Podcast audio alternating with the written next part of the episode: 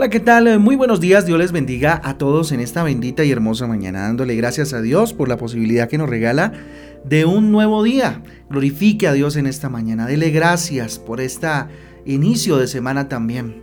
Bendito seas Dios. Con ustedes, su pastor y servidor Fabián Giraldo de la Iglesia Cristiana Jesucristo Transformación. Bienvenidos a este espacio devocional donde juntos somos transformados y renovados por la bendita palabra de Dios, a la cual les invito hoy en el libro de los Salmos, en el capítulo 52. También en el libro de Éxodo capítulo 19 y ahí vamos avanzando en estos libros maravillosos. Recuerden que nuestra guía devocional Transforma usted va a encontrar títulos y versículos que por supuesto le ayudarán a profundizar un poco más o hacerse una idea acerca de la lectura del día de hoy. Arrancando semana entonces, feliz inicio de semana con el Salmo 52. Vamos a la Biblia el bien y el mal, el bien y el mal. Salmo capítulos, Salmos capítulo 52. Mire, nosotros somos hechos a la imagen y semejanza de Dios. Eso lo tenemos, pues digamos que básicamente claro.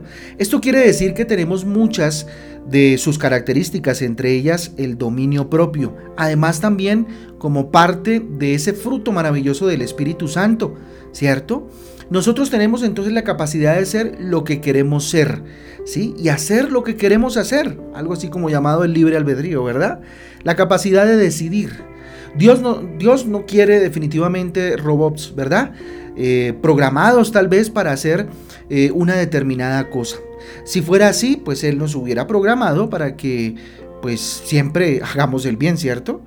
Mire, Dios desde un principio dejó las dos opciones del bien y del mal. En Génesis capítulo 2 versículo 9 dice lo siguiente, y Jehová Dios hizo nacer de la tierra todo árbol delicioso a la vista y bueno para comer.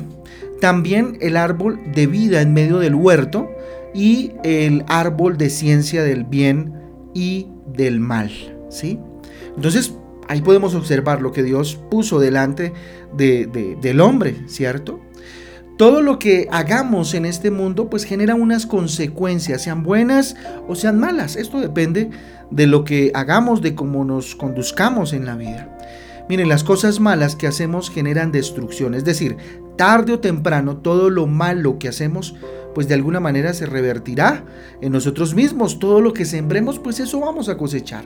Miren lo que dice el versículo 5 de este salmo maravilloso, eh, Salmo 52, versículo 5 dice, por tanto Dios te destruirá para siempre, te asolará y te arrancará de tu morada y te desarraigará de la tierra de los vivientes. El tremendo versículo fuerte, ¿verdad? Miren, las cosas buenas que hacemos generan bendición para nosotros. Es decir, podemos disfrutar nuestra vida eh, en todo momento. Y en cualquiera que sean las circunstancias. Mire lo que dice el versículo 8 y 9 de Salmos capítulo 52. Versículo 8 y 9 dice, pero yo estoy como olivo verde en la casa de Dios, en la misericordia de Dios confío eternamente y para siempre. Te alabaré para siempre porque lo has hecho así y esperaré en tu nombre porque es bueno delante de tus santos. ¿Sí? Tremendos versículos estos dos, eh, chéverísimos, ¿verdad? Miren, hay una razón poderosa que nos obliga a hacer eh, eh, lo bueno, ¿cierto? O nos obliga a hacer lo malo, ¿cierto? Siempre hay una razón poderosa. Lo que nos mueve a que hagamos con pasión lo que hacemos se llama amor, ¿sí? Amamos hacer lo bueno o amamos hacer lo malo. Así de simple, creo que hay que ponerlo en esos dos eh, digamos, en blanco y negro, no en grises, ¿sí? O amamos lo bueno o amamos lo malo, ¿sí? Versículo 3 y versículo 4 del Salmo 52 dice, amaste el mal más que el bien, la mentira más que la verdad, has amado toda suerte de palabras perniciosas, engañosa lengua, ¿sí? Tremendo versículo. La mayoría de los seres humanos amamos, hacer eh, lo malo, definitivamente. Venimos con esa tendencia, con esa naturaleza, porque hacer lo bueno genera incomodidad. Eh, de hecho, hacer lo, bueno a veces es, sinónimo de burla de parte de los demás. ¿sí?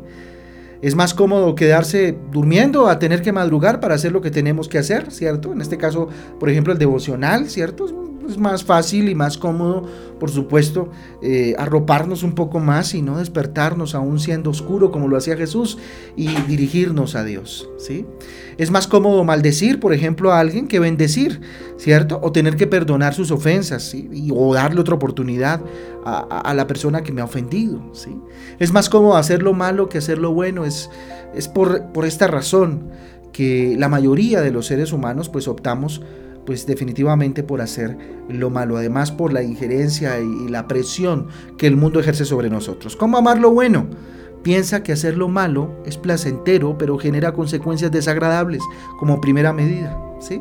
¿Cómo amar lo bueno? Pues obvio, primero que tienes que hacer, pensar en que hacer lo bueno eh, perdón, en que hacer lo malo pues es placentero, pero en últimas las consecuencias o los resultados que vas a, tener de eso pues van a ser desagradables para ti o para los demás, ¿sí? En tu entorno. ¿Sí? Cuando hacemos lo malo vivimos bajo ansiedad, bajo desesperación, ¿cierto? El miedo a ser descubiertos genera estrés, genera angustia, por ejemplo, eh, esposos o esposas que por alguna razón eh, han engañado, ¿cierto? A, su esposo, a su esposa, pues, pues puede que sea cómodo, puede que sea placentero el rato que pasen con, con aquella persona con la cual están engañando a sus esposos o esposas, pero la ansiedad se los come en la desesperación de ser eh, sorprendidos, ¿sí? ¿Cómo amar lo bueno? Segundo punto, busca un buen propósito en lo que haces, ¿sí? ¿Qué marca hacer lo bueno?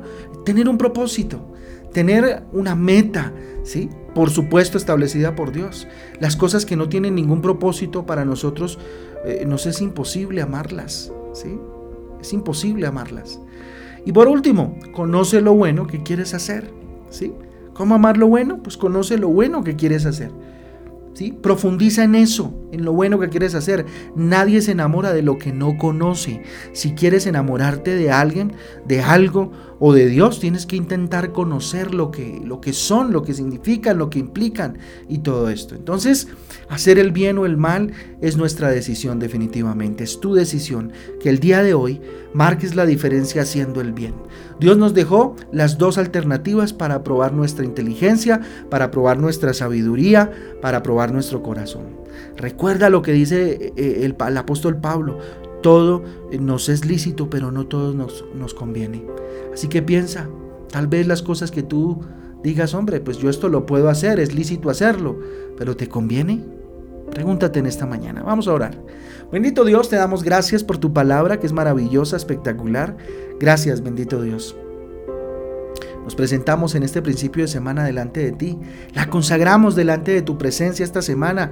Consagramos el martes, el miércoles, el jueves, el viernes, el sábado, el domingo. Bendito Dios, en tus manos, en tus benditas manos, Señor.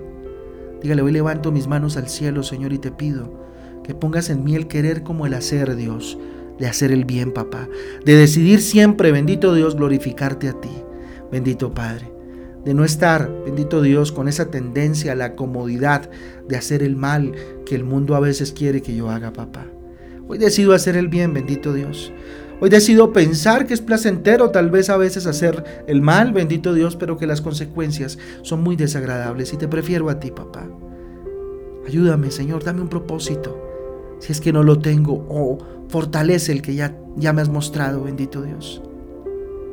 Permíteme conocer lo bueno que tengo que hacer, Dios, para de esa manera ejecutarlo todos los días de mi vida, papá. Bendito sea tu nombre y para siempre tu misericordia, Rey.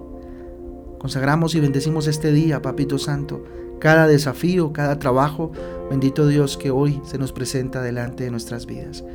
Yo te doy gracias. Dígale, yo te doy gracias, Dios. Bendito eres tú para siempre. En el nombre de Jesús y en el poder del Espíritu Santo de Dios, te hemos orado en acción de gracia, Rey. Amén y amén. Amén amén, familia del Devocional Transforma. Un abrazo para todos. Dios me los guarde, Dios me los bendiga. Chao, chao.